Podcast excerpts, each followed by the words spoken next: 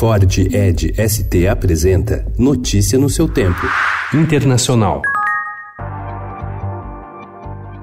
As mudanças de última hora na agenda do presidente Jair Bolsonaro em Osaka, onde ocorre amanhã e sábado o encontro dos países que formam o G20, foram saudadas pela comitiva brasileira. O compromisso mais celebrado foi uma reunião bilateral de Bolsonaro com o presidente dos Estados Unidos, Donald Trump. Um encontro com o chinês Xi Jinping ainda dependia de confirmação.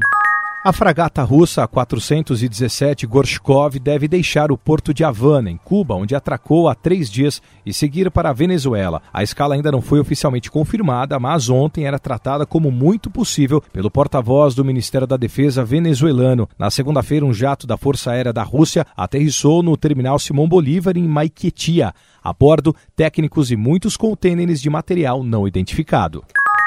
A empreiteira Odebrecht foi acusada ontem de omitir do Departamento de Justiça dos Estados Unidos e do Ministério Público Federal Brasileiro parte de um banco de dados que leva novas informações a respeito de repasses de propinas. A informação partiu do Consórcio Internacional de Jornalistas Investigativos. As informações se referem especialmente a países da América Latina que estabeleceram contratos ilícitos com a empresa em governos anteriores.